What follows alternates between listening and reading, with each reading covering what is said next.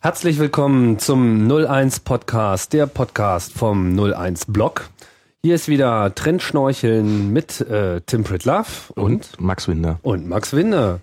Und wir begrüßen euch hier äh, sehr herzlich. Wir wollen wie immer Einblick geben, Ausblick geben, mal unsere Meinung anfügen und ein bisschen Spaß haben dabei bei den Themen, die wir hier ausgewählt haben, bei unserer Trendschnorchelei.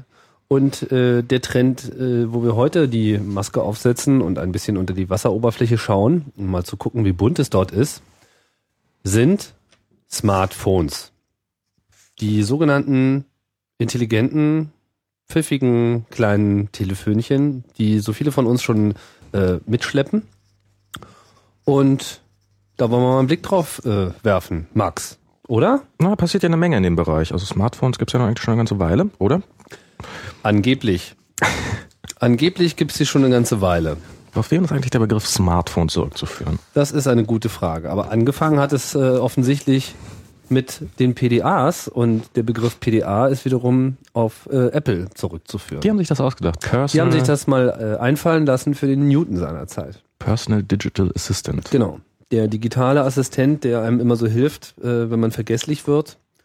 Und äh, der Newton war ja im Prinzip so dieses erste Gerät, was so als tragbares ähm, mit einer neuartigen Eingabeform ausgestattetes Gerät auf den Markt geschmissen wurde, um genau das zu machen. Hat allerdings an ein paar ganz wichtigen Stellen total versagt.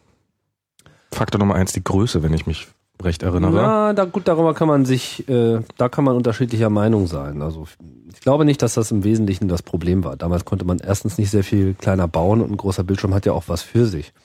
Ich denke, was dem Newton seinerzeit äh, ganz kräftig ein Bein gestellt war, äh, hat, war, dass äh, man ihn einfach schlecht synchronisieren konnte mit den Daten, die man woanders sowieso schon gespeichert hat. Alles äh, fokussierte so ein bisschen darauf, dass man eher auf dem Gerät seine Daten vorhielt und dann auch dort äh, damit arbeitete. Man war pfiffig, man hatte irgendwie eine Handschrifterkennung und so, es war alles total advanced. Aber es war dann eben ein Gerät, was sich nicht auf die richtigen Sachen konzentriert hat. Das hat man daran gemerkt, dass später Palm sehr erfolgreich wurde mit seinen Palm Pilot Modellen. Genau, die haben eigentlich im Wesentlichen nichts weiter gemacht als kleine, billige PDAs rausgebracht und haben, wenn du mich fragst, eine 1 zu 1 Kopie des Macintosh schon klein gemacht damals. Das Macintosh? Das Macintosh, ja. Inwiefern? Das war, ähm, das war ein 68.000er Prozessor wie beim ersten Mac. Das Ach war so, ungefähr genau technisch. so viel RAM. Naja, es war auch, ähm, ich glaube, die haben auch ordentlich bei Apple Developer abgeworben ähm, weil die Dateistruktur war ähnlich. Es gab dieses, was man vom alten Macs kannte, dieses Resource Fork und Data Fork gab es plötzlich auch wieder. Und das User Interface hatte auch durchaus große Ähnlichkeiten mit dem Macintosh. Also es war das, schon. Das, naja gut, das kann man so oder so sehen. Ich meine, die technischen Details dahinter spielen ja keine große Rolle und wer daran arbeitet, im letzten Endes auch nicht. Äh, in der Eingabe war er komplett anders. Also ich meine. Er hatte keine Tastatur. Er hatte, gut, er hatte schon eine Tastatur insofern, als dass man da schon virtuell äh, auch so auf Tasten rumtippern konnte, aber der Clou war natürlich das Graffiti, die Eingabe mit dieser äh, Stift. Genau, da musste man sich so eine Pseudoschrift ausdenken und äh, mir hat meine Handschrift versaut. Also meine Handschrift war schon vorher nicht doll, aber nachdem ich drei, vier Jahre mit einem Palm rumgerannt bin, ist sie mittlerweile komplett unbrauchbar geworden. Trotzdem hat das Gerät äh, Erfolg gehabt. Es wurde von vielen Leuten gekauft, deren primärer Anwendungszweck war, Kalenderdaten und Adressbuch und äh, sonstige Kontaktsachen plus ein paar Notizen von dem Computer auf dieses Gerät zu bringen und wieder zurück, wurde dann auch viel in Firmen eingesetzt und das war im Prinzip genau das, was Apple seinerzeit nicht gesehen hat. Mhm. Und dass, dass dieser, dass das schon ausreichen würde. Später wollte Apple ja dann auch mal, als Steve Jobs äh, zurückkam, Palm kaufen. Ach. Was ihnen nicht äh, gelungen ist, Die weil Geschichte sie sich nicht äh, kaufen lassen wollten. Und naja, dann äh, die Geschichte kennt man, ging es dann halt weiter mit dem iPod bis heute zum iPhone. Aber bevor wir das ansprechen, was natürlich ein unvermeidliches Thema ist, müsste man sich schon nochmal darüber Gedanken machen, was eigentlich nun ein Smartphone ausmacht. Also man hatte eben diese PDAs, aber sie hatten halt natürlich keine Telefonie-Funktionalität. Genau, also die meiste Zeit. Zeit des Tages hat man damit verbracht, in einer Hand ein PDA zu halten und in der anderen Hand das Telefon und Telefonnummern abzutippen von einem Display aufs andere. Was natürlich eine ziemlich doofe Idee ist so auf Dauer. Das stimmt. Was meinst du, macht ein Smartphone denn heute denn aus? Ich gucke mal auf unsere Liste, die wir uns vorher aufgeschrieben haben. Ach Quatsch. Du meinst dein Gedankenprotokoll. ähm, Also was natürlich ganz, ganz wichtig ist bei so einem Smartphone, ist, ähm, würde ich sagen, ich glaube, es bezieht sich sehr stark auf die Software. Also dass die Software weiter gereift ist als bei den damaligen Telefonen, auch wahrscheinlich als bei heutigen Telefonen. Damals konnte man auf so einem Telefon, 19, wir sprechen hier von Mitte der 90er Jahre, konnte man damit telefonieren, bisschen SMS abschicken und das war es im Wesentlichen auch schon. Die Telefonbücher waren Name und eine Telefonnummer dazu, also mehrere Telefonnummern pro Person ging gar nicht. Und an E-Mail und ähnliches war gar nicht erst zu denken oder sogar ein Webbrowser. Und ähm, auch heute ist es ja so, dass man mit den billigeren Telefonen, also klar gibt es da mittlerweile Software auch dafür, aber im Wesentlichen sind das doch nach wie vor Spiele und die können nicht so richtig tief ins Betriebssystem rein. Das ist beim Smartphone alles besser. Die haben ein bisschen mehr Möglichkeiten. Die können sich da ein bisschen mehr austoben. Mir ist das aber ein bisschen zu fuzzy. Ich meine, dass, dass es alles immer so ein bisschen besser und ein bisschen mehr und ein bisschen höher und schneller und weiter wird, das ist ja eh klar. Bloß, denke, der, der Schnitt, wo, den man einfach machen muss, ist, dass Smartphones Aufgaben übernehmen, die man so vorher eigentlich nur auf dem Desktop-Computer gehabt hat. Dass also die Geräte selber leistungsfähig genug sind, um selber äh, Programme zu ähm, fahren, die man vielleicht auch selber installiert. Dass es äh, gegebenenfalls auch Third-Party-Applikationen dafür gibt, aber noch sehr viel wichtiger, Internetzugang und äh, eine größerer Bildschirm, wo einfach eine Menge mehr Informationen präsentiert werden können, als eben nur die SMS, an der man gerade schreibt, die zwei Zeilen und so weiter. Dass also einfach eine größere Bildschirmfläche verwaltet wird und einem das System in der Lage ist, eine komplexe Datenmenge äh, brauchbar zu visualisieren und dass man damit halbwegs einfach interagieren kann. Aber das ist am Ende des Tages immer so eine Interpretationssache, wo es äh, anfängt. Na, es ist schon ziemlich am Fließen. Also ich hatte bei der ersten Generation Smartphones irgendwie auch noch nicht so das Gefühl, dass die so smart nun sind. Das erste Gerät, was ich hatte, war der Nokia Communicator. Das war so ein Gerät, ähm, wenn mich das recht erinnere, das konnte man so aufklappen wie so ein Laptop, oder? Ja, genau. Das ist so ein kleines Brikett, was man so in der Mitte aufhalten konnte und da kam dann eine Tastatur und ein Bildschirm zum Vorschein. Geschlossen sah es aus wie ein stinknormales Telefon, wie ein sehr dickes, stinknormales Telefon. Genau, wie ein sehr dickes, stinknormales Telefon.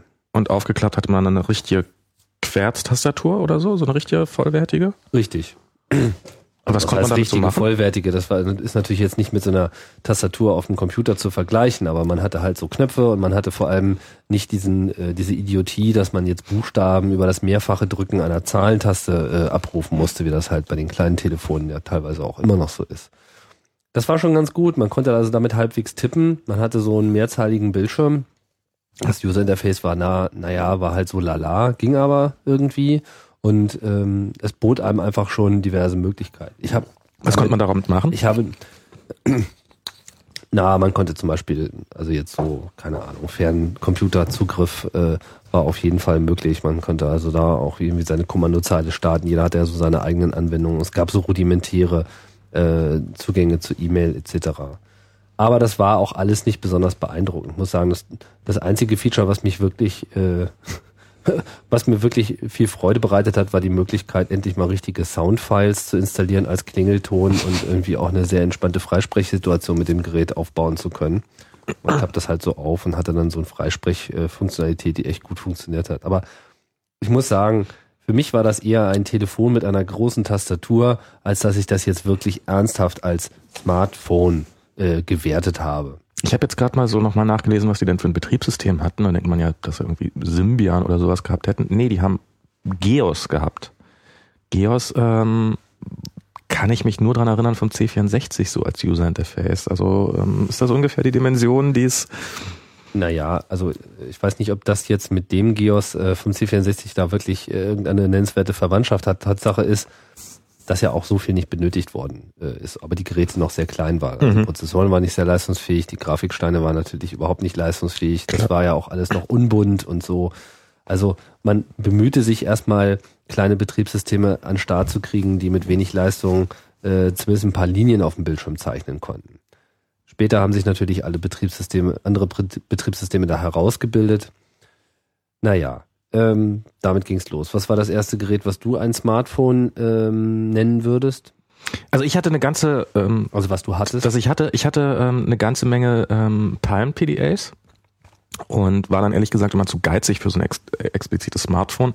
Und das erste, was ich hatte, das war erst sehr, sehr spät. Das war ein Nokia, glaube N71 hieß das oder sowas, also das ist gar nicht so lange her, das ist zweieinhalb Jahre her.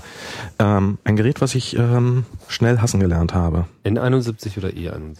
Das war ein N, das war schon so eine, also das war, hatte keine richtige, das hatte nur, nur so eine kleine Zahlentastatur, relativ großes Display und hatte so ein Symbian-Betriebssystem drauf und man konnte theoretisch viele, viele Programme installieren, von denen es aber eigentlich auch nicht so wirklich viele gab.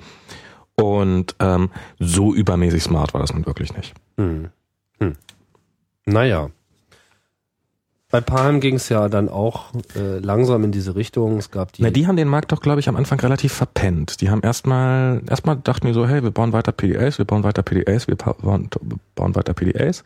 Und dann kam irgendwann, hatte sich ja Handspring eine eigene Lizenz gekauft. Also Handspring war ein Spin-off von Palm. Da haben sich ein paar Palm-Entwickler das waren sogar die eigentlichen Gründer. Die eigentlichen Gründer? Ja, die Palm. Ja, die, die Palm-Geschichte ist der, ist der totale Horror von äh, permanenter Selbstauflösung und äh, Wiedervereinigung und das geht dann auch am laufenden Meter im Kreis und dann hat man mal ein eigenes Betriebssystem und dann äh, lizenziert man wieder eins und äh, das ging ewig hin und her. Das ist jetzt hier auch nicht wert, unnötig äh, tief vertieft zu werden.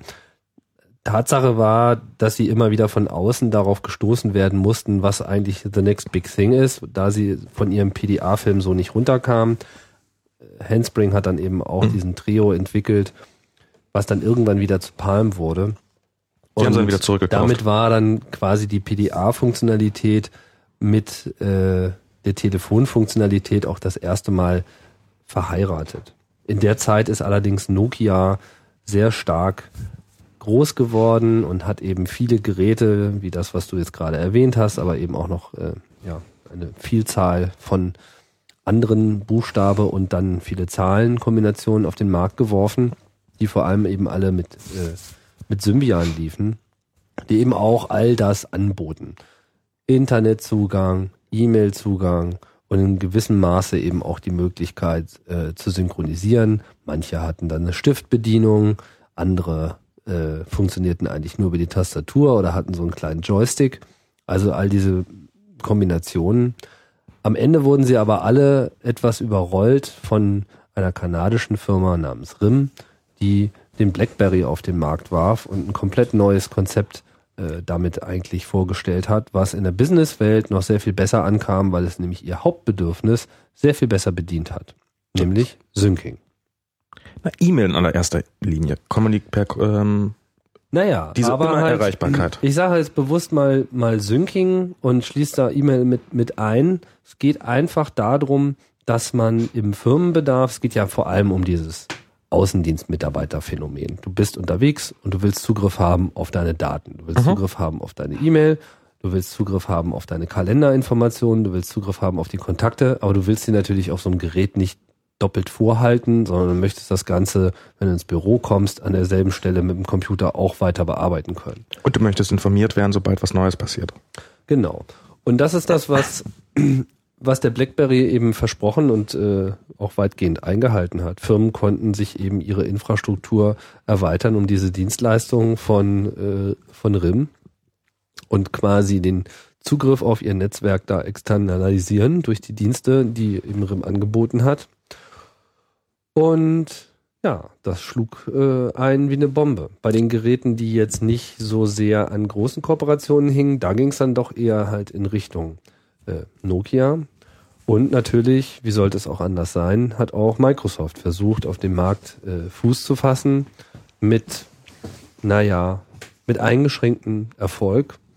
Eigentlich gibt es nur eine Firma, die wirklich äh, viele Windows Mobile Geräte herstellt das ist HTC, die lange Zeit nicht wirklich bekannt waren, äh, in letzter Zeit aber durch ja eigentlich ihre eigene Marke in zunehmendem Maße aufbauen und auch als äh, als eigener Hersteller sozusagen äh, bekannt werden. Hier in Deutschland zum Beispiel diese ähm, XDAs. Ich glaube, die sind von O2, oder? Dabei heißen sie irgendwie bei T-Mobile heißen sie ein bisschen anders. Genau, die werden dann halt immer so gebrandet durch äh, die Telekom-Anbieter ähm, werden die dann halt verkauft und haben eben eigenen Namen. Deswegen weiß eben auch keiner, was dahinter steckt. Also lange Zeit war HTC einfach nur die Firma dahinter, war halt so ein OEM-Lieferant, hat zwar fertige Modelle entwickelt, aber eben nicht äh, und mit dem eigenen Namen verkauft. Das ist ja auch teilweise heute noch so. Aber in zunehmendem Maße sind sie eben auch als eigene Marke bekannt. Genau. Aber das sind eher so die Geräte, die dann eben auch so dem Einzelkämpfer und Standalone-Benutzer da helfen, wo ja. man eben keine komplette Firmeninfrastruktur dahinter hat, die dann nochmal über einen spe speziellen Server versorgt werden. Naja, nicht, also ganz so würde ich das jetzt nicht durchgehen lassen, weil ähm, Windows Mobile ist natürlich dann mit diesen Exchange-Servern relativ gut zusammenzubringen, die ja man ja nun auch eher aus dem Corporate-Umfeld kennt und ähm, ja, aber da brauchst du eben, das ist ja genau der Punkt, auf den ich hinaus wollte. Wenn du mit einem BlackBerry auf deine Infrastruktur zugreifen möchtest, dann geht das ja nicht direkt vom Telefon in deine Infrastruktur, sondern du bist sozusagen auf einen Server von RIM angewiesen. Genau. Und das kannst du dir halt bei diesen anderen Geräten ähm, insofern ersparen, wenn sie halt mit Microsoft Exchange direkt zusammenarbeiten. Das ist äh, bei BlackBerry ist das ja irgendwann mal, die haben es ja mal geschafft, ihre Serverinfrastruktur lahmzulegen für wenige Stunden nur und das hat einen ziemlichen Aufschrei weltweit verursacht, weil erstmal so jedem bewusst geworden ist, dass jede E-Mail, die man so über seinen BlackBerry verschickt, erstmal über Kanada geht. Ja. Und bei äh, RIM durch. Und das ist natürlich was, was man unter Umständen so nicht auch nicht ganz dringend haben möchte. Das ist auf jeden Fall so eine Abwägung, die, glaube ich, bis dahin viele Leute auch noch nicht gemacht haben. Aber was man, glaube ich, auch mal sagen kann, ist, dass ähm, Windows Mobile so von den Stift-Bedienbetriebssystemen neben Palm der einzig wirklich wichtige Player war. Also da gab es das Palm OS mit Stift und äh, Windows Mobile mit Stift und das waren so die Geräte, auf denen man halbwegs browsen konnte. Und die anderen waren noch alle sehr stark damals zumindest noch auf Tastenbelegung ausgelegt.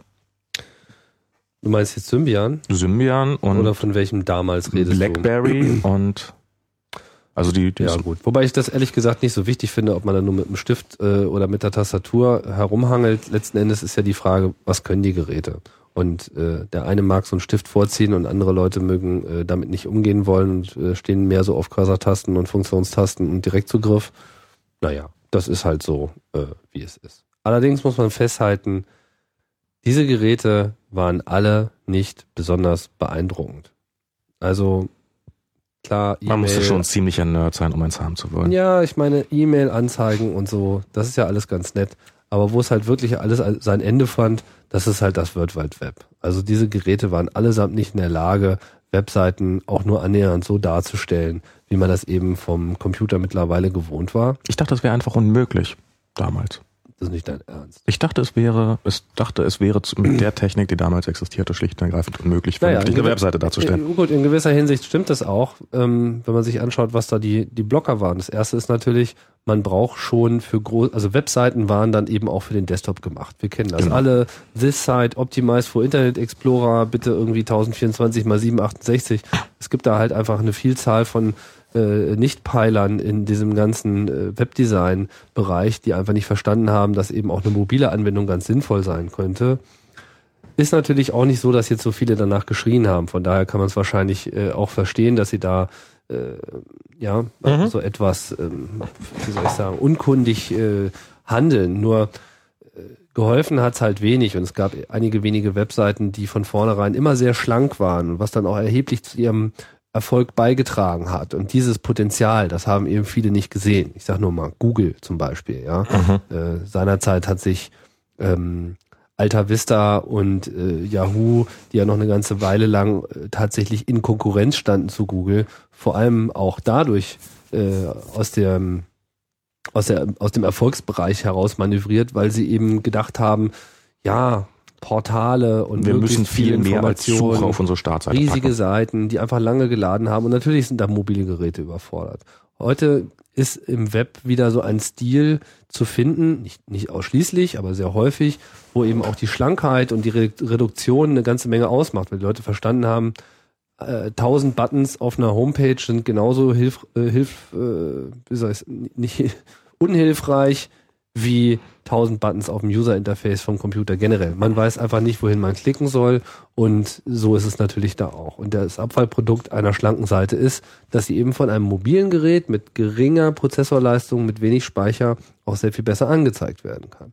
Es gab dann irgendwie eine, eine Weile lang diesen äh, Gott sei Dank gescheiterten Versuch mit so Standards wie WAP, WAP, da irgendein so Zwischending zu finden. Das war ganz furchtbar. Das war ganz furchtbar und das war auch äh, einer der, der größten Irrwege, der äh, je beschritten wurde, war aber auch ein ganz deutliches Zeichen dafür, wie wenig die, die Telekom-Welt, also ich rede jetzt hier nicht nur von der deutschen Telekom, schließe sie aber explizit auch mit ein, aber das äh, betrifft natürlich alle, also diese TK-Welt, wie wenig die das Internet überhaupt verstanden haben. Also sie haben einfach überhaupt nicht begriffen, äh, dass dieser Standard, den sie brauchen, bereits existierte. Ja, man musste da kein äh, äh WAP-Protokoll und kein WML einführen, um eine mobile Webseite zu machen. Da ist das HTTP-Protokoll und das äh, HTML-Format vollständig ausreichend gewesen. Wobei man sagen muss, dass damals als äh, als WAP rauskam, da waren auf einem, da war HTML gerade auch auf einem, in einem Bereich, wo es wirklich nur auf dem Desktop, also da waren Frames noch angesagt. Das ist also was, was heutzutage ja, aber es ist, nicht, es ist aber nicht so, dass es nicht möglich gewesen wäre. In Japan zum Beispiel äh, äh haben, hat eine Firma, ich weiß jetzt nicht genau, welcher Provider das war, war das äh, Docomo, ähm, diesen iMode-Standard. Genau. Und iMode basierte einfach auf HTML. Ich meine, das war auch ein geschlossenes System mit mhm. eigenen Servern und so weiter. Also äh, von daher auch nicht wirklich das Internet. Aber man konnte diese Dienste auch genauso mit HTTP und HTML machen. Das ist jetzt irgendwie nicht Wobei, das Ding. ging auch mit HTTP.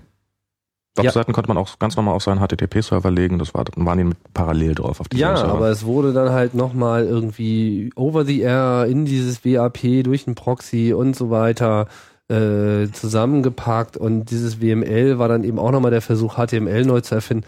Wie auch immer. Das ist jetzt irgendwie weg man hat jetzt auch eingesehen, dass man auch mobile Interfaces schaffen kann. Andererseits haben sich natürlich auch die mobilen Geräte weiterentwickelt und sind leistungsfähiger geworden, haben mehr Speicher. Mittlerweile ist so ein Mobiltelefon einer neuesten Bauart durchaus vergleichbar mit einem Laptop, wie man ihn vor fünf, sechs Jahren gekauft hat. Von der Leistungsfähigkeit. Das Erstaunliche ist, wir haben es jetzt seit, machen jetzt fast 22 Minuten eine Sendung zum Thema Smartphones und wir haben einen Begriff überhaupt noch nicht erwähnt. Ich glaube, jetzt wird es langsam mal Zeit. Na dann mal los. Das war, du hast es so schon aufgeschrieben. Das I-Wort. Das I-Wort. Das war, als Steve Jobs von Apple sich hinstellte und gesagt hat, wir haben das Telefon neu erfunden. Tja, und das war jetzt der, der, die, die Prelude dafür. Und man muss ja überhaupt erstmal verstehen, was in diesem Moment eigentlich tatsächlich abgegangen ist. Es war absolut unvorstellbar, stellte sich jemand hin und es war ein Telefon, das man mit dem Finger bedienen konnte, auf dem man richtig gut surfen konnte, was, was einfach, was nicht probiert hat, den iPod zu imitieren mit, mit dem Scrollrad oder sowas, sondern was einfach den iPod neu erfunden hat, so ein Stück weit.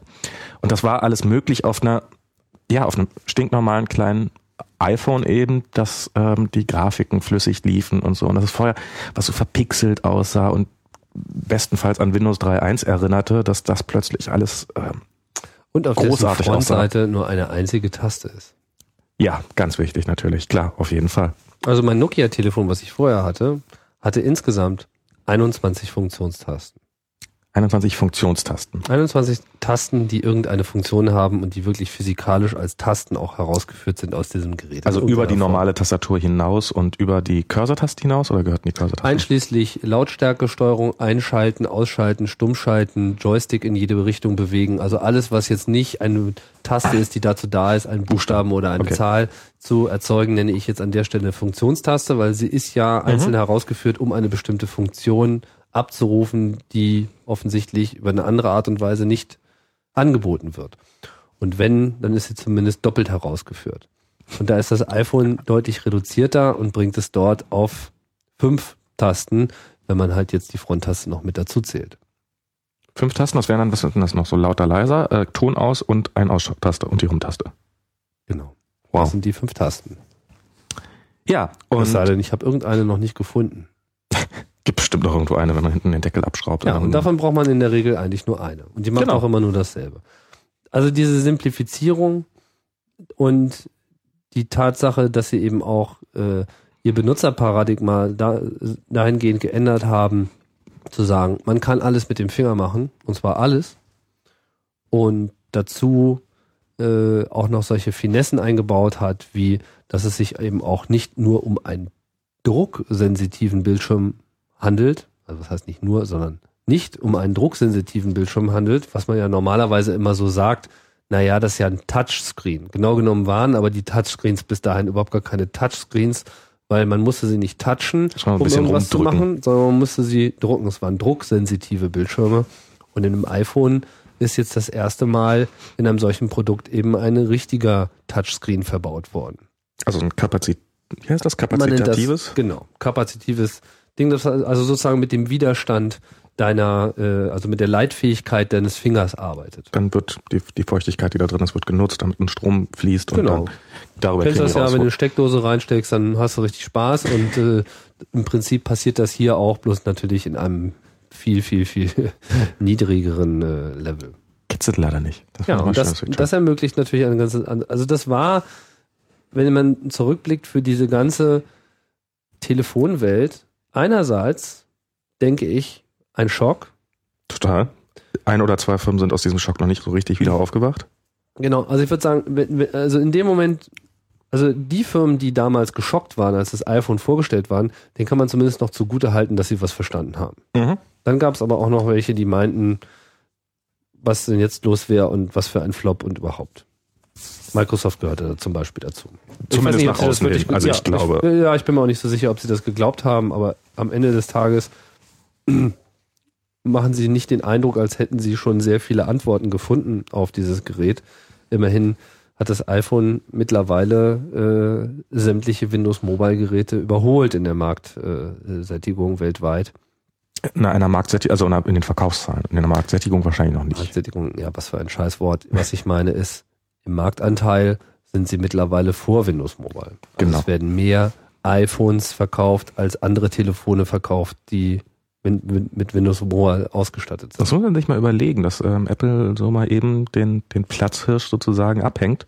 Oh, das war nicht der Platzhirsch. Nokia war der Platzhirsch, stimmt. Und die sind auch noch nicht abgehängt. Die sind auch noch nicht abgehängt, stimmt. Vielleicht sollte man sich das mal vergegenwärtigen, wie eigentlich so der Markt tatsächlich aussieht. Also es gibt Zahlen, ähm, das ist eine Statistik, die wir jetzt nicht selbst gefälscht haben, deswegen sollte man denen auch eine gewisse, ähm, naja, man muss, man muss nicht alles glauben, aber das sind so die Zahlen, die äh, kursieren. In diesem Fall sind es die Zahlen von äh, Canalys, äh, Canalys.com, dort äh, veröffentlichen die halt unter anderem solche Zahlen.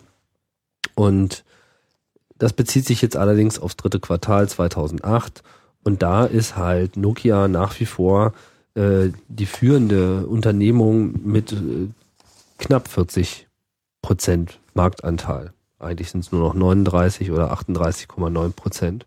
Apple war wahrscheinlich überproportional stark in Naja, dem Quartal. das, also dieses Quartal ist ein schwieriges Quartal, weil das eben das Quartal ist, in dem äh, die zweite Generation des iPhones vorgestellt wurde, das iPhone 3G, beziehungsweise da wurde es nicht vorgestellt, sondern da kam der Verkauf dieses Gerätes voll zum Tragen, weil es halt im Sommer vorgestellt wurde.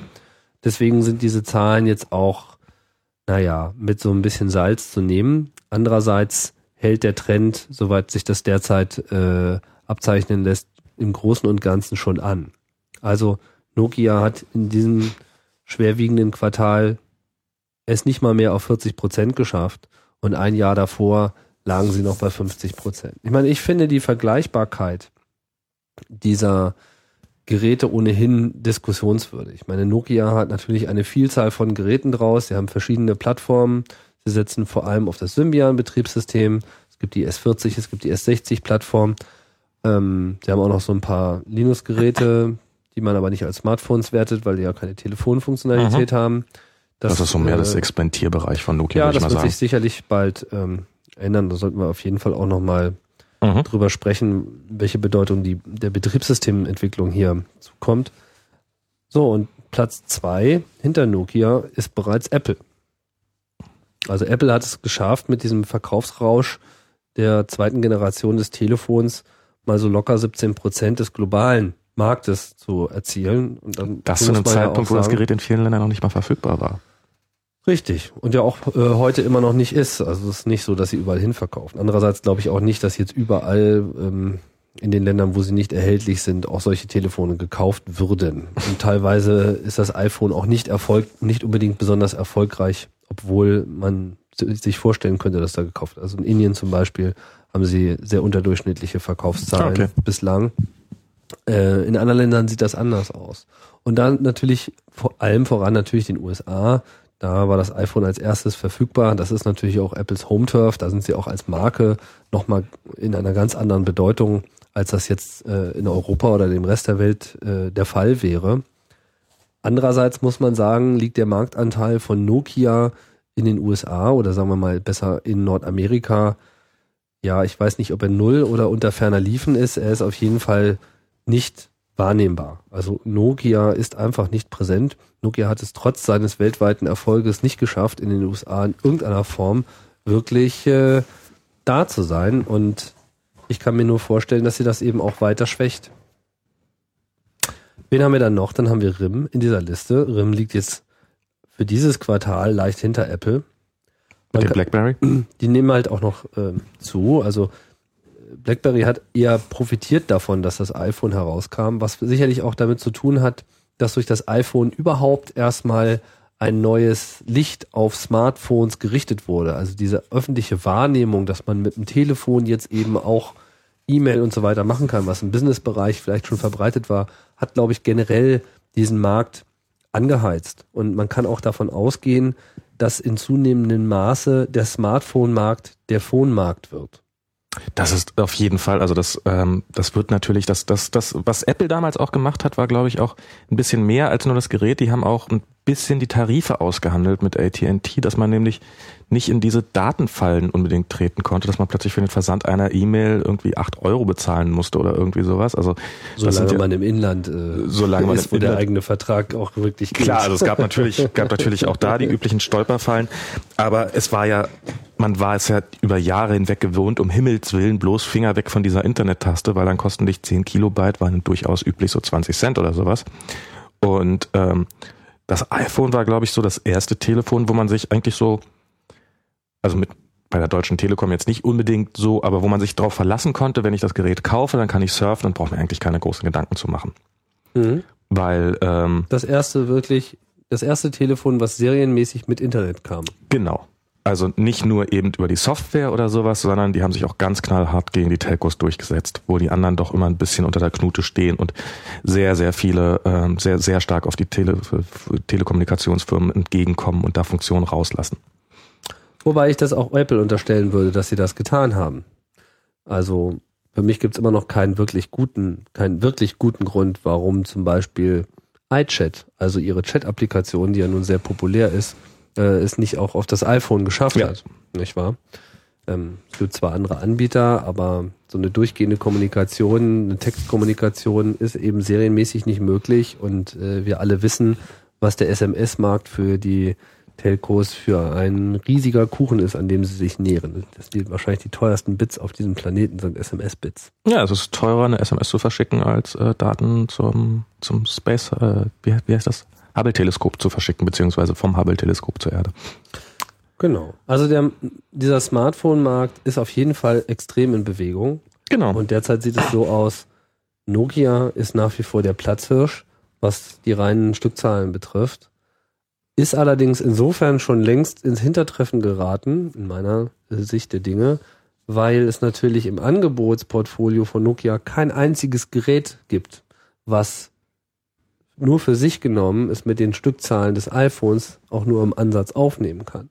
Es gibt sehr viele Geräte, die in, in diese Statistik jetzt einfließen, aber es gibt jetzt nicht den Überflieger, wo man sagen würde, ah, das Nokia-Phone, das N-Phone, das Telefon, für das es tausend Programme gibt, da das Telefon, für die alle entwickeln, das Telefon, was alle haben wollen, jeder hat da so ein bisschen so was eigenes und die sind alle so ein bisschen anders. Mal ist der Bildschirm so groß, mal ist er so groß, mal hat mal so eine Tastatur oder mal gar keine. Oder auch mal gar keine. Das kommt jetzt eben auch.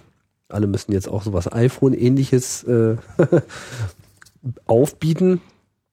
Tja, und deswegen sehe ich ehrlich gesagt ihre Stellung als extrem geschwächt an.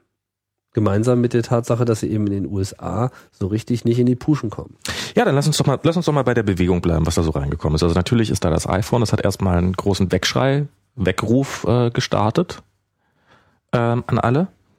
Dann ähm, kam plötzlich noch ein neuer Big Player in, in das äh, Telefonspiel hinein und das war in dem Fall jemand, der, der vorher noch nie ein Betriebssystem gemacht hat. Das war nämlich Google die mit ihrem Android-Betriebssystem ähm, was, was einfach verschenken als Open Source quasi, ähm, ähm, eher vermutlich hoffen darauf, äh, Windows äh, Mobile über kurz oder lang das Wasser abzugraben oder dem zumindest große Anteile abzuziehen? Ich glaube nicht. Ich glaube nicht, dass man so auf Android gucken darf. Weil ähm, Anteil, also meinst du jetzt Marktanteile? Mhm. Klar, das ist klar. Aber das Ding ist, das Businessmodell dieser drei Firmen, wenn man jetzt mal nur Microsoft, Google und Apple anschaut. Könnte unterschiedlicher jetzt, kaum sein. Könnte unterschiedlicher kaum sein. Generell, was jetzt ihr Produktportfolio betrifft. Gut, Apple und Microsoft sind sicherlich in bestimmten Dingen auch äh, sehr vergleichbar und sicherlich auch Google und Microsoft. Aber jetzt ganz konkret auf diese Smartphone-Frage, denke ich mal, ist es sehr unterschiedlich. Microsoft liefert Software, die lizenziert wird. Das heißt, sie verdienen an einem Telefon über die Lizenz, die der Hersteller zahlt für jedes einzelne Gerät. Eigentlich liefern die eine CD-ROM quasi zu dem Gerät. Könnte man so sagen. Mit der Software Apple drauf. wiederum verdient am Gerät mhm. und auch am Service Contract, mhm. wo Microsoft komplett aus dem Spiel ist. Und das die ist Software für die kein Revenue Stream. Verschenken sie quasi, sobald man das Telefon einmal gekauft hat. Dann kriegt man Updates kostenlos. Bisher zumindest. Äh, bis, bisher ist das der Fall, zumindest fürs iPhone, ja. Mhm. Und also beim iPod Touch, der sozusagen da muss man das iPhone, sogar. Äh, ja, das hat aber eher äh, so äh, fiskalische äh, Gründe, die so in der amerikanischen Steuergesetzgebung begründet sind, dass man eben äh, Geräte, die einmalig in die Einnahmen einfließen, später dann eben keine Feature-Erweiterung erhalten dürfen, ohne dass das nochmal separat berechnet wird. Das ist so eine Finesse. Deswegen läuft das eben bei dem iPhone über zwei Jahre. Und deswegen fließen auch die Einnahmen des iPhones äh, in die Quartalsberichte eben verteilt über diese zwei Jahre. Genau. Und Google baut keine Geräte, verschenkt die Software. Womit genau. verdienen die? Genau. Was, was will Google? Das ist sozusagen die Frage und das fragt man sich ja sowieso immer. ja. Was will Google? Womit verdient Google sein Geld? Mit Werbung. Mit Werbung. Google ist, äh, was viele Leute immer nicht sehen, eine, ein, ein Unternehmen, was, was Werbung schaltet. Und das ist äh, das große Ding. Es gibt sicherlich noch hier und da ein paar andere Revenue Streams, die sie auch haben, so im Enterprise-Bereich, was weiß ich, Google Earth, das ist auch nochmal so ein ganz eigenes Business für äh, vertikale Märkte, aber in der Breite ist es eben die Werbung. Und was ist Googles größte Schwäche? Googles Schwäche ist all das, was nicht Internet ist und all das, was nicht Web ist. Mhm. Und da ist zum Beispiel Microsoft das Anti-Modell. Microsoft hat ein Betriebssystem, was eben nicht primär auf das Internet setzt. Genau. Google sehr wohl. Und allen ist natürlich klar, welche Bedeutung der Smartphone-Markt hat für die Zukunft. Denn wir werden in wenigen Jahren die, die, den, den Großteil des Webzugriffs wird über diese Telefone. Es werden schon jetzt deutlich mehr Telefone verkauft als äh, Desktop-Computer oder Laptops. Ähm, und gerade in, in Schwellenländern, in kleineren äh, oder in ärmeren äh, Ländern äh, können sich die Leute äh, oft keinen normalen Desktop-Computer kaufen, aber ein Mobiltelefon ist auch da fast Standard. Und Google hat einfach ein Interesse, denen allen möglichst noch Internet zu geben. Weil ähm, wenn die Leute Internet haben, dann nutzen sie, sie Google, Google, Services und damit kriegen sie Werbung zu sehen und damit verdient Google. So sieht's also, aus. Google atmet wirklich so über den ganz, die, die wollen die ganz lange Meile gehen. Die verschenken alles, was geht, und damit die Leute Internet haben, damit sie eines Tages auf Google surfen. Und sie populieren damit natürlich auch ihr Development-Modell als solches, weil natürlich die Software, die man für Android schreibt, letzten Endes auch sehr äh, webnah arbeitet. Nicht ganz so webnah wie das von Konkurrenten, darauf sollten wir auch gleich mhm. nochmal eingehen, aber natürlich äh, spielt das dort auch eine große Rolle. Also Android ist insofern auch noch ein Ding, denke ich, was erst noch reifen muss. Aber sie haben einen Achtungserfolg erzielt.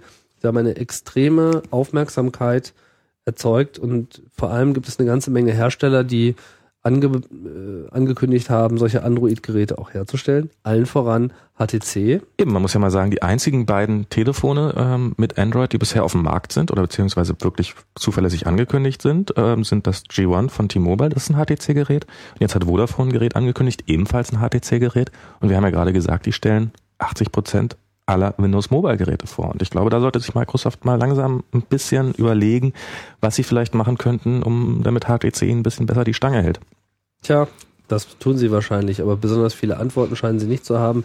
Wenn man die Ergebnisse der ähm, wie heißt diese Messe jetzt? Ich kenne die immer noch. Ah, das, ja, die GSM-Messe, World Mobile, tralala, in Barcelona auf jeden Fall, die ist ja gerade genau. abgelaufen. Da sind einige neue Modelle vorgestellt worden und Microsoft hat es auch wieder geschafft, irgendwie allen Leuten den Floh ins Ohr zu setzen, dass ja mit Windows Mobile äh, alles prima wäre und es ginge da auch bald das weiter. eines Tages kommt, im Herbst genau. irgendwann. Wo sie vorher noch gesagt haben, Windows Mobile 7 wäre ja the next big thing. Jetzt ist es auf einmal ein Zwischenschritt namens 6.5 und der kommt schon, man mag es gar nicht glauben, schon Ende dieses Jahres raus. Also wie man am Anfang eines Jahres etwas ankündigen kann, was vielleicht am Ende des Jahres rauskommt und das haut dann bei Microsoft auch meistens nicht hin. Ich weiß nicht, das klingt alles schon ziemlich verzweifelt mhm. und das bedeutet vor allem auch, dass äh, der nächste ähm, Generationsschub, den sie dringend bra brauchen, weil ihr OS ist einfach alt, ähm, irgendwie nicht kommt. Also sie haben in, im Bereich Browser nichts zu bieten, sie haben im Bereich User Interface nichts zu bieten sie machen vielleicht ein paar Leute glücklich, die jetzt so äh, mit dem System gut klarkommen und für die so inkrementelle Verbesserungen dann auch tatsächlich eine Produktivitätssteigerung bedeuten. Wobei ich wirklich gehört habe, dass es auch kein großer Spaß sein soll, für Windows Mobile zu entwickeln. Also das, da gibt's bessere Geräte. Das kommt noch dazu. Also auch das äh, Applikationsangebot ist ähm, ein Problem. Das ist auch ein Problem für Nokia. Das ist vor allem deshalb ein Problem für Nokia, weil sie eigentlich gar nicht klar kommunizieren, was denn nun bitte eigentlich ihre Zukunft ist. Denn Symbian ist ein schwieriges Projekt, was gar nicht unter der vollen Kontrolle von Nokia lag bis vor kurzem, sondern das war so eine Art Konsortium, wo eben auch noch andere Unternehmungen mit drin waren. Sony Ericsson war da, glaube ich, noch mit drin, oder? Genau, NTT Docomo, das sind halt so die, die auch äh, dieses OS primär für ihre Systeme eingesetzt haben. Bei Sony geht es ja auch immer hin und her. Mal machen sie Windows Mobile, mhm. jetzt äh, reden sie auch, sind sie auch wieder in die Android-Allianz mit eingestiegen. Also auch da große Konfusion, was eigentlich verwendet wird. Alle setzen derzeit so ein bisschen auf alles.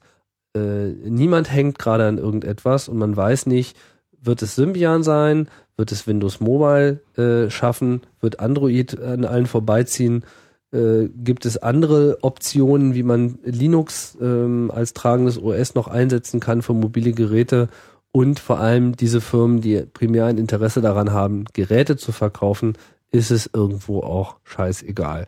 Die machen jetzt erstmal alles, soweit sie sich das eben erlauben können und spielen die Anbieter gegeneinander aus und äh, schauen einfach, was beim Kunden am besten genau. ankommt. Das ist ja auch nachvollziehbar. Plus mit Symbian ist es halt ein Problem, äh, Nokia hat ja letztes Jahr schon angekündigt, dass sie eben erstens Symbian rauskaufen. Dann war davon die Rede, dass sie Teile open sourcen wollen. Im Prinzip, was das bedeutet, wenn man mal das Marketing-Sprech da rausnimmt, bedeutet das, Symbian wird sterben, es wird abgelöst werden, denn äh, gegenüber den Entwicklern ist äh, Nokia schon eine Weile dabei, als kommende Entwicklungsplattform Qt anzupreisen. Qt, das ist eine kleine schwedische Firma gewesen. Trolltech. Trolltech. Also die Firma heißt Trolltech, das Produkt heißt Qt. Oder ist Qt. Open Source bei ja Qt. Ich, äh, hm. ja ja, also das. Qt Sie möchten gerne, dass man Fall. das Qt ausspricht, aber äh, den Gefallen tue ich Ihnen jetzt nicht. ähm, dieses Qt, dieses ähm, Programmier-Toolkit ist äh, nicht unbekannt. Das ist jetzt äh, auf Linux-Systemen, die mit KDE-Oberfläche ausgestattet sind. Ist das der Standard? Ist das äh, der Standard? Damit wird eben entwickelt und sie haben vor einiger Zeit eben schon mit ihrem äh, Qtopia so ihre Visionen vorgestellt, wie man eben Qt auch auf Telefonen zum Einsatz bringen kann. Das war dann wohl interessant genug für Nokia dazu zu greifen und zu sagen, wir kaufen euch, wir fördern jetzt die Entwicklung und wir gehen eben auch auf diese Plattform. Für damalige Verhältnisse war es auch ganz hübsch, muss man auch sagen. Ja, Qt ist durchaus auch ein, ein fähiges Environment, das äh, will ich gar nicht bestreiten. Das kann eine Menge, man muss sich da nur KDE anschauen.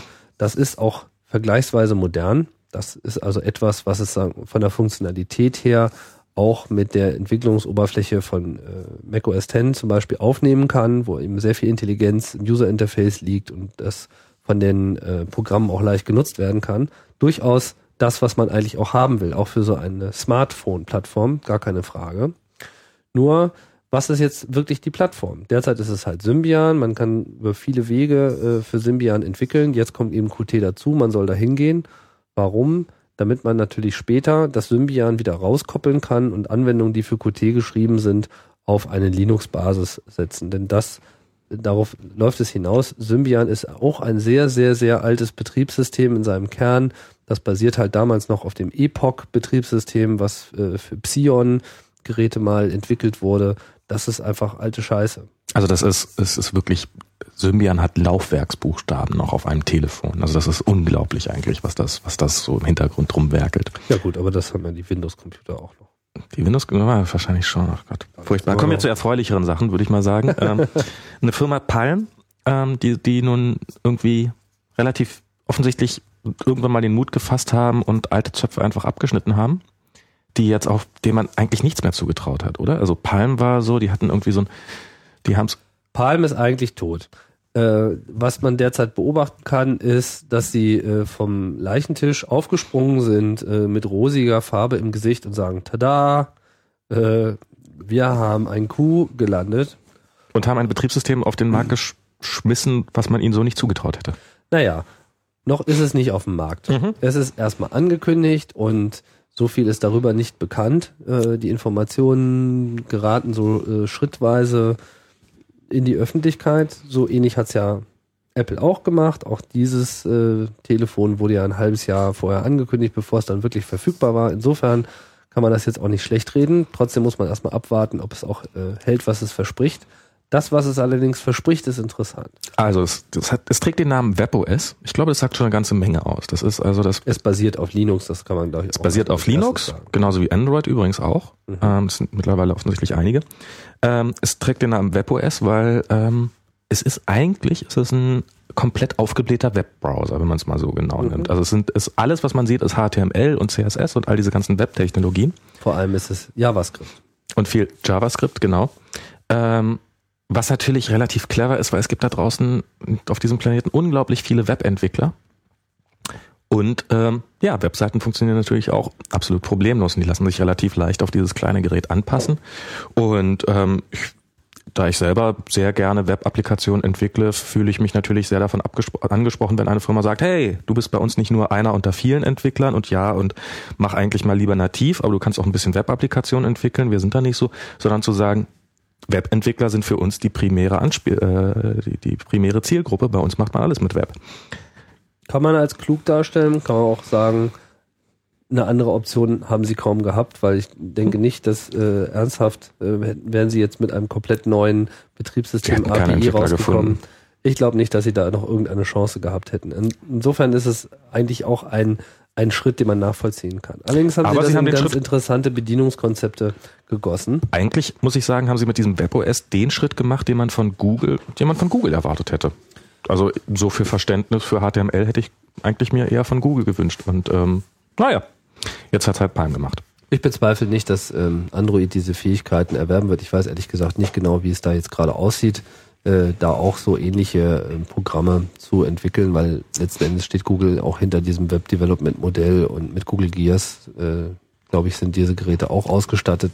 Also es ist auch möglich, auch auf Android, Natürlich. auf JavaScript-Basis ähm, Anwendungen zu schreiben, auch wenn es eben eine native Ebene gibt, in der man eben auch die Performance des darunterliegenden Systems mehr oder weniger voll ausnutzen kann. Also wie wie das da konkret aussieht, weiß ich nicht. Ich habe da noch keine Benchmarks gesehen. Auf jeden Fall gibt es auch die Möglichkeit, in Java zu programmieren und damit sprechen das ist die einzige natürlich Möglichkeit. auch andere. Na, aber man kann ja auch in, im Browser äh, eine Webanwendung. Also äh, ja klar, aber man lassen. kann also es, man die, kann nicht irgendwie C oder sowas programmieren auf einem, äh, auf einem okay. Android-Phone, sondern nur entweder in Java oder eben ähm, Webseiten sozusagen. Genau, aber das unterscheidet sich ja dann auch nicht so groß jetzt vom iPhone. Auch da äh, programmiert man halt in der von Apple vorgegebenen Programmiersprache. Mhm. In dem Fall ist es eben Objective-C, aber man kann eben auch webbasierte Anwendungen äh, liefern, auch wenn sie nicht so sehr darauf setzen. Am Anfang sah es ja danach aus.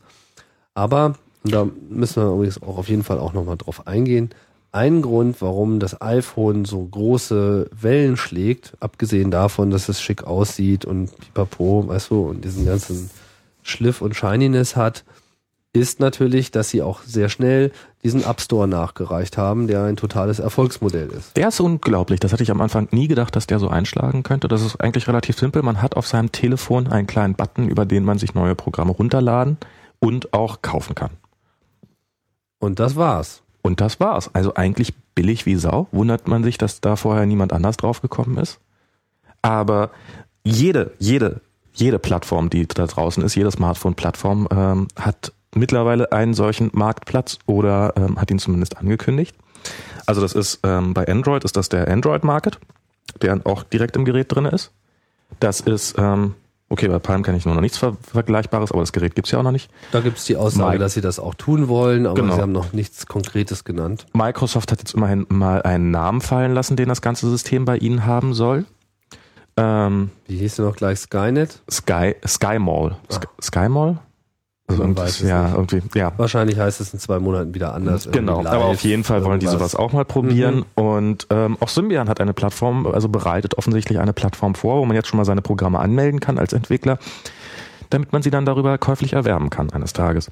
Und das ist natürlich mal, ähm, Apple nimmt da einfach mal ganz frech an den Telcos vorbei, ähm, sich einen großen, einen großen Stück vom Kuchen indem sie einfach die Programme direkt verkaufen, die normalerweise die Telcos verkaufen wollten, was sie aber, glaube ich, bis auf irgendwelche Spielchen ziemlich scheiße gemacht haben. Das ist übrigens ein interessanter Punkt. Ich denke, ein, äh, eine der Revolutionen, die äh, Apple mit der Einführung des iPhones mitgebracht hat, ist, dass man eben die, den Telcos nicht mehr die Kontrolle überlässt. Zumindest nicht in dem Maße, wie, wie das bisher war. Telcos definieren nicht mehr, was das Telefon kann. Telcos äh, kontrollieren nicht mehr, was über dieses Telefon kommuniziert werden kann und sie äh, definieren auch nicht, welche Software auf diesem Gerät läuft. Jedenfalls nicht mehr ansatzweise so stark wie vorher. Also man kann das ja, ich weiß nicht, ob jemand mal ein normales Vodafone-Telefon in der Hand hatte. Das ist ja, das, da sind jedes Icon auf dem Gerät ist irgendwie von Vodafone angepasst, ist in diesem furchtbaren Rotton. Die Klingeltöne sind standardmäßig immer die Firmenmelodien von, von den entsprechenden Herstellern. Alles ist angepasst. Hundertmal steht irgendwo Aufkleber drauf, welcher Hersteller das jetzt war und natürlich auch die Funktionalität der Geräte generell. Also der, das, das ein und dasselbe Gerät. Und was für eine schlechte Idee das ist. Denn ich würde behaupten, dass das iPhone heute das einzige Telefon ist, das einzige Smartphone überhaupt, was in nennenswerter Menge, diese Einr äh, Einrückung ist wichtig, also in nennenswerter Menge Software-Updates erhält. Mhm. Andere Telefone kann man zwar vielleicht unter Umständen aktualisieren, aber wer schon mal versucht hat, mit so einem gebrandeten Nokia-Telefon in irgendeiner Form eine aktuelle Softwareversion einzuspielen, da äh, aus dieser Vielzahl an einzelnen Firmwares, die für dieses Telefon überhaupt vorliegt, die richtige zu lokalisieren und einzuspielen, das ist einfach ein langer Weg. Und wenn es überhaupt geht, dann braucht man eben einen Windows-Computer mit der entsprechenden Software. Hat man den nicht, dann äh, steht man schon mal doof da. Ähm, also das ist alles sehr unglücklich und äh, hat auch die Hersteller dieser Software ähm, einfach daran gehindert, überhaupt über die Laufzeit eines Telefons auch Verbesserungen mit einzuspielen, was zu einer gewissen, weiß was ich, einerseits Sicherheit des Telefons, indem man eben Lücken äh, fixt, andererseits auch zu einer Zufriedenheit bei dem Benutzer zu zu führen. Na, überhaupt durch dieses, vermutlich durch diese Subvention oder durch diese Subventionsmodelle der Telcos, dass man nämlich gewohnt ist, für sein Handy nicht mehr als einen Euro auszugeben, ähm, konnten die Telcos plötzlich den Herstellern sagen, was die gefälligst einzubauen haben und eigentlich so ein normaler Telefonhersteller hat mit seinen Kunden nie wirklich kommuniziert, sondern es war immer über äh, eine Telefonfirma dazwischen, die behauptet hat, dass die Kunden das und das wollen oder nicht wollen. Und dabei kommen dann so furchtbare Sachen heraus wie MMS oder Push-to-Talk oder WAP. WAP um jetzt mal ein paar schöne Flops der letzten Jahre zu nennen. Oh ja, push to talk. Ein, einen kompletten Neueinsteiger auf dem Smartphone-Markt haben wir jetzt vergessen äh, oder noch gar nicht erwähnt. Na? Und das ist nämlich eigentlich, also ich, ich möchte jetzt nochmal auf die verzweifelte Situation für Microsoft hinweisen. Also das, da, da kommt Apple an und Microsoft äh, sagt, wir bleiben erstmal in sowas wie so einer Schockstarre. Dann kommt ein halbes Jahr später, kommt dann Google als noch nie ein Gerät auf den Markt gebracht ähm, und bietet auch ein neues Betriebssystem ab, was Windows Mobile auch erstmal, wie ich finde, relativ das Wasser abgräbt.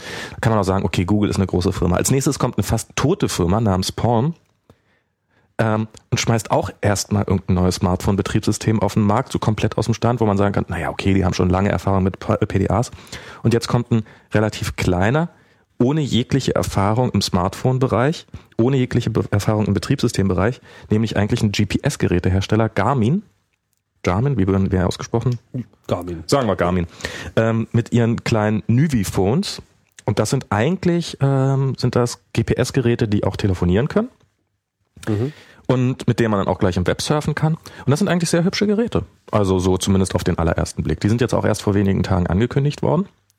Ähm, es gibt also zwei Telefone haben sie angekündigt. Die Namen habe ich jetzt genau vergessen. Der eine, das eine ist mit Windows Mobile, ist relativ klassisch. Mhm. Nicht ganz so toll. Aber das andere ist mit einer eigenen Linux-Weiterentwicklung, mit ähm, was erstmal so auf den allerersten Blick von, vom User-Interface her einen sehr hübschen Eindruck macht. Also auch selbst, selbst von einem GPS-Gerätehersteller muss ich Microsoft mittlerweile vormachen lassen, wie man ein gutes Handybetriebssystem schreibt. Das mhm. ist ähm, ja na, mal gucken, ob das wirklich so gut ist oder ob es nur shiny, shiny aussieht. Ich fand so die ersten Impressionen davon auch, ähm, naja, ganz beeindruckend. Also das ähm, sah zumindest mal nicht scheiße aus und das äh, will ja schon einiges heißen in diesem Markt. Interessant ist natürlich, mit Garmin steigt auch jemand ein, der natürlich eine äh, extreme Kompetenz hat im Bereich äh, Location Tracking. Ganz klar, bisher sind sie vor allem durch ihre GPS-Geräte ähm, bekannt geworden. Das ist, das ist ihr Kernmarkt und da haben sie ja auch interessante Vertriebskanäle, wo sie unter Umständen einen Hebel ansetzen können. Ich bin mir nicht so sicher, ob das dann mit dem Telefon so gut klappt. Trotzdem muss man sagen, GPS ist eine der Killer-Applikationen für Smartphones und durch die Integration von GPS im iPhone und äh, Nokia N97 und ähm, Google äh, G1 hat auch GPS. Ja, ne? das hat auch ein GPS. Natürlich, drin. ja. Natürlich hat es das. Ähm, also GPS wird jetzt einfach zum Standard werden und das bedeutet natürlich auch, dass die Anwendungsentwickler für diese Telefone auch mal mit ganz anderen Sachen arbeiten können, als immer nur mit Adressbucheinträgen und Telefonnummern und äh, langweiligem Zeug, sondern dass man jetzt eben alles wunderbar miteinander verknüpfen kann. Ja, das war, also ich meine, man muss ja auch mal sagen, es gab ja schon vor GPS gab es ja die Möglichkeit, sich im Netzwerk lokalisieren zu lassen. Und das ist ja, das ist ja ein Bereich, in den in den letzten Jahren auch viel Bewegung reingekommen ist. Also hat man beim iPhone der ersten Generation, da kann man sich ja auch ohne GPS lokalisieren lassen. Das funktioniert je nachdem, wo man ist, zwischen wow, ist das super, bis hin zu aha, ich wusste selber, dass ich auf diesem Kontinenten bin. Ähm, und ähm, aber davor war es, ähm, konnte man diese diese Location-Daten auch aus dem Netz holen. Ähm, die wurden von den Telcos zur Verfügung gestellt und die auch auch da, um jetzt mal wieder das, das komplette Unverständnis zu zeigen, was ich dem entgegenbringe, also es ist eine Technologie, die so noch nicht im Markt genutzt wird. Und dann gibt es diese Location-Based Services, wie sie sich nennen, und dann werden Tarife aufgerufen von den Telcos pro Abfrage 20 Cent.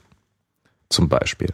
Also das einmal meine Position abfragen kostet mich 20 Cent. Wenn ich jetzt ein Gerät habe, was den ganzen Tag über meine Position trackt, ähm, bin ich da ohne Probleme vermögenlos und das in einem Bereich ist ja nicht so, als ob, ob, als ob wir jetzt jeden Tag Location-Based Applikationen nutzen werden äh, würden und als ob diese Lokalisierung auch besonders gut Aber wäre. Max, das ist teuer. Da müssen Daten von Satelliten empfangen werden. Nee, in dem Fall nicht. Die müssen, die müssen einfach nur sagen, wie der Sendemast heißt, an dem du jetzt gerade stehst. Also ich meine, das Ja, aber woher sollen sie denn? Die müssen auch die ganze Zeit den Satelliten fragen, wo der Sendemast steht. Den Sat Irgendeine dumme Erklärung gibt es immer. Stimmt, auf jeden Fall hat das war das sicherlich auch einer der wichtig, wichtigsten Gründe, warum GPS natürlich neben der besseren Lokalisierung aber sich doch so schnell in allen Telefonen verbreitet haben. Das kostet einfach nichts, das abzufragen. Und wenn man sich mal auf ein iPhone anguckt oder auf ein G1, was da so an tollen Applikationen so rausgekommen ist, also die, die Kartenfunktion von Google Maps, die ich, ähm, die ich nicht mehr missen möchte. Ich habe hier in Berlin dieses Fahrinfo-Programm, was ähm, womit dem ich rauskriegen kann, wie komme ich jetzt von hier aus, ohne, ohne überhaupt zu wissen, wo ich bin, wie komme ich von hier aus nach Hause. Es gibt für G1 gibt es eine schöne Applikation, wo man, ähm, wo man sagt, ich möchte jetzt gern hier ein Taxi gerne hin. Und es zeigt dann an, welche Taxidienste überhaupt in der Verfüg Gegend verfügbar sind und teilt dem, dem entsprechenden Taxidienst gleich noch die Position mit. Ähm, also es gibt eine Vielzahl an tollen Applikationen, die damit möglich sind. Das Qualb-Programm, was ich regelmäßig zum Beispiel auch benutze, um rauszukriegen, äh, wo ist denn diese Kneipe jetzt überhaupt, äh, in der ich mich verabredet habe. Mhm. Ähm, ja, das ist definitiv ein sehr, sehr wichtiger Bereich für die Zukunft. Das stimmt. Lokalisierung. Ein zweiter Trend in dem Bereich der Anwendung, äh, den ich ganz klar sehe, äh, sind halt auch Spiele. Das gilt zumindest für das iPhone. Denn äh, Spiele auf dem Telefon waren halt ja schon lange eigentlich ein Renner, bloß das bewegte sich halt immer so in dem Bereich mit, äh, ja, wir haben jetzt Tetris und jetzt haben wir irgendwie Tetris äh, in der beschleunigten Plus. mit Tetris Plus, genau, mit irgendwie jetzt mit mehr Farben. So, das war halt alles ah, noch so ein bisschen, war so ein bisschen problematisch. Das iPhone hat halt eingeläutet, äh, die Generation, die jetzt auch mit modernen 3D-Grafiksteinen ausgestattet sind und äh, mit den nativen Schnittstellen, mit denen man dann halt auch schnelle Programme schreiben kann, sind dann eben auch schon ziemlich anspruchsvolle Games möglich. Wobei dieser Markt gehört derzeit Apple. Also es gibt derzeit einfach keinen anderen Telefonhersteller, ja, der nennenswerte Spiele ähm, anbietet und auch einfach zum Download äh, verfügbar macht. Aber das ist, das, das muss man mal sagen, das ist, ähm, das, das war am Anfang, ich weiß gar nicht, ob es Apple so bewusst war, was sie da eigentlich bauen, aber die greifen da jetzt mal eben nicht nur die, die Hersteller im Smartphone-Bereich an, sondern ähm, mit dem iPhone und da natürlich auch dann in erster Linie, weil es um Kinder geht, mit dem iPhone Touch, äh, iPod Touch, ähm, die, ähm, die, die klassischen Spielkonsolen. Also so was so ein Nintendo DS kann, das kann so ein iPhone schon lange. Und die Portable PlayStation sieht da auch nicht gut aus. Die Portable PlayStation sieht auch nicht so viel besser aus. Und Aber auf jeden Fall Knöpfe als das iPhone. An der Stelle ist äh, ist es äh, natürlich ganz sinnvoll. Ja. Und ähm, die haben mehr Knöpfe, aber man kann auch nicht übers Netz mal eben so neue Spiele runterladen, wie es beim beim iPhone und bezahlen, wie es beim iPhone ganz selbstverständlich ist. Und da sind ja dann wirklich einige Knüllerspiele dabei fürs iPhone. Also die machen schon einige ziemlich Spaß von, muss man sagen. Genau. Was ich auch noch als, als letzten Punkt sehr interessant finde, was wo derzeit sehr viel in Bewegung ist, ist äh, vor allem auch der anfangs schon angesprochene Syncing-Bereich. Ja? War mhm. es früher halt nur möglich, ein Syncing über so eine Suite zu machen von Programmen, die man eben installiert, äh, unter Windows, äh, eben auf dem Mac und dann synkt das, so wie das eben auch iTunes noch macht. Oder eben mit so einer Shadow-Server-Architektur, wie äh, die Blackberries das eben machen, wie RIM das anbietet, der Direktzugriff über äh, Exchange-Server. Das ist ja auch etwas, was jetzt auf dem äh, das Android hat das eigentlich auch äh, Active Sync Support nee, bereits. Nee, das, das hat noch gar nicht drin. Würde mich aber jetzt nicht wundern, wenn das noch äh, nachkommt. Ähm, oder würde es mich wundern? Vielleicht naja. würde es mich wundern, ich bin mir nicht so sicher, weil es gibt ja auch einen neuen Trend. Also das Google Phone hat ja sein eigenes Syncing. Das heißt, das synkt über ein Google Sync Protokoll die Daten eben. Ein Syncing, was übrigens unglaublich gut funktioniert. Tut also das, das, ist das, funktio das funktioniert ganz toll. Man nimmt dieses Telefon das erste Mal in die Hand und wenn man einen Gmail-Account hat und den auch halbwegs nutzt, man schaltet es ein, gibt seine Gmail-Adresse ein, gibt sein Passwort dazu ein. Und dann hat man alles. Dann hat man alle Telefonbucheinträge da innerhalb von wenigen Minuten. Der Kalender ist da, man wird über neue Mails informiert, man kann chatten, man sieht seine Kontakte. Das ist wirklich, ähm, da können sich unter anderem auch Apple nochmal eine ganz, ganz große Scheibe von abschneiden. Alle auf, anderen. Auf jeden Fall. Bei, bei Apple ist das definitiv noch total äh, komisch. So, die haben halt noch diesen Extra-Dienst, das Mobile Me, was sie mit anbieten. Komisch ist ein sehr netter Ausdruck dafür, würde ich sagen. Es ist komisch. Also ich meine, man kann nicht sagen, dass es jetzt diese Dinge nicht auch kann, aber so wie es funktioniert, funktioniert es komisch. Es ist nicht so konsequent. Ich meine, bei Google weiß man also halt. Also erstmal muss man Geld für man ausgeben. Man muss das auch akzeptieren. Es kostet nochmal extra.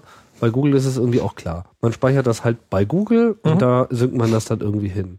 Und beim Macintosh ist es halt so, entweder man hat die Daten auf dem eigenen Computer und synkt es durch das iTunes ins Gerät oder man kann eben auch über Internet gestützt einige Daten, aber dann eben auch teilweise auf andere mit, mit anderen Constraints äh, hintenrum auch noch irgendwie synken und mit Mobile Me äh, Mail Pushing machen und aber es ist es ist undurchschaubar, es ist in, insofern nicht wirklich Apple-like. Viele werden sagen, okay, ich habe Mobile Me, ich bin glücklich damit, es bietet mir irgendetwas, was das Kenne ich nur sehr, sehr wenige sagen. Ich kenne auch nur sehr wenige, aber auch diese Leute gibt es. Trotz alledem, so einfach und straightforward, wie das jetzt mit dem äh, G1-Handy äh, Google gelungen ist, ist es nicht. Tatsache ist, wir sind ja hier bei Trends, das ist so ein Trend. Äh, Apple verfolgt eine Strategie, denke ich, die sich auch vor allem, da sie da ähm, auch ein, ein Stück weit darauf angewiesen sind, versucht auch Standards zu verfolgen. Also in der nächsten Betriebssystemversion zum Beispiel gibt es ja auch neue Synchronisationsprotokolle, ähm, die zum mhm. Einsatz kommen, die halt alle so auf äh, Webstandards basieren. Und äh, auch diese Push-Funktionalität zum Beispiel wird dann auf dem Java-Protokoll aufsetzen. Dem XMPP. Hoffentlich endlich mal. Das sind solche Trends, äh, die ganz interessant sein werden zu, ähm, zu verfolgen. Bewerten kann man sie derzeit noch nicht, weil das ist halt alles noch nicht da. Naja. Ganz, ganz wichtig, um es nochmal kurz zu sagen, in diesem Syncing-Bereich ist natürlich auch das Palm als kleiner, eigentlich aussichtsloser Kämpfer ähm, sagt, wir synken mit allem, was es da draußen gibt. Es wird zu sehen sein, wie gut das in der Praxis funktioniert. Aber die haben schon gesagt, wir sind nicht, wir sind natürlich nicht an Google gebunden, wir sind nicht an Mobile Me gebunden, sondern wir synken mit Facebook, wir synken auch mit Google, wir synken, wir synken mit allem, was da ist. Und äh, gebt uns unsere Daten und wir werden sie in diesem einen Gerät zusammenführen. Und schon allein seine Facebook-Kontakte oder seine Xing-Kontakte direkt aus dem Adressbuch anrufen zu können, ist bestimmt eine tolle Sache. Noch nie war es so einfach, seine privaten Daten dem Internet äh, zu überantworten, wie mit den neuen Smartphones. Ich will jetzt keine Datenschutzdiskussion führen, aber das sollte man natürlich auf jeden Fall auch noch im Hintergrund, äh, im Hinterkopf behalten. Denn die schöne neue Welt hat auch ihre Schattenseiten. Und wenn die Daten auf einmal dann irgendwie nicht mehr vorhanden sind bei diesem Server, ich ah. erinnere nur an das Schicksal von der Firma Magnolia, die gerade durch einen Plattencrash mal so ihr komplettes Business äh, hat einstellen müssen, weil sie einfach alles, ähm, alle, alle privaten Informationen zumindest verloren haben. Wow, das habe ich gar nicht mitbekommen. Äh, ja, ja, nicht wahr? Und ich glaube nicht, dass das Google ähm, in dem Form passieren wird. Dafür sind sie, glaube ich, äh, ganz gut gerüstet. But you never know. Wer weiß es, ja. Wer weiß. Also vielleicht kommt morgen der, der Google Hailstorm und dann äh, gibt's Löcher. In der Datenbasis. Löcher in der Datenbank. Ja, Max, was meinst du? Ich glaube, wir sind eigentlich soweit durch, oder? Wir haben es zusammengezimmert. Ja. Das ist unsere Schnorchelei hier in den Trends. Das ist das, was wir denken, was bisher passiert ist und was vielleicht passiert. Das iPhone wird auf jeden Fall seinen Siegeszug zumindest äh, fortsetzen in dem Maße, wie es das bisher getan hat. Und ähm, es wird spannend sein zu sehen, wie sehr die Newcomer in dem Bereich dem jetzt noch einen Riegel vorschieben können. Und wir sind sehr gespannt, wie Nokia und Microsoft sich vielleicht doch noch aus ihrer aus ihrem Winterschlaf hochreißen und ähm, hoffentlich noch bevor Palm tot ist, ähm, also bevor sie so tot wie Palm sind, ähm, aufwachen. Genau. Okay, Max. Sagen wir Tschüss. Genau, Tschüss. Wir sagen Tschüss. Vielen Dank fürs Zuhören. Das war's, der 01 Podcast. Bis bald, bis zur nächsten Ausgabe. Tschüss.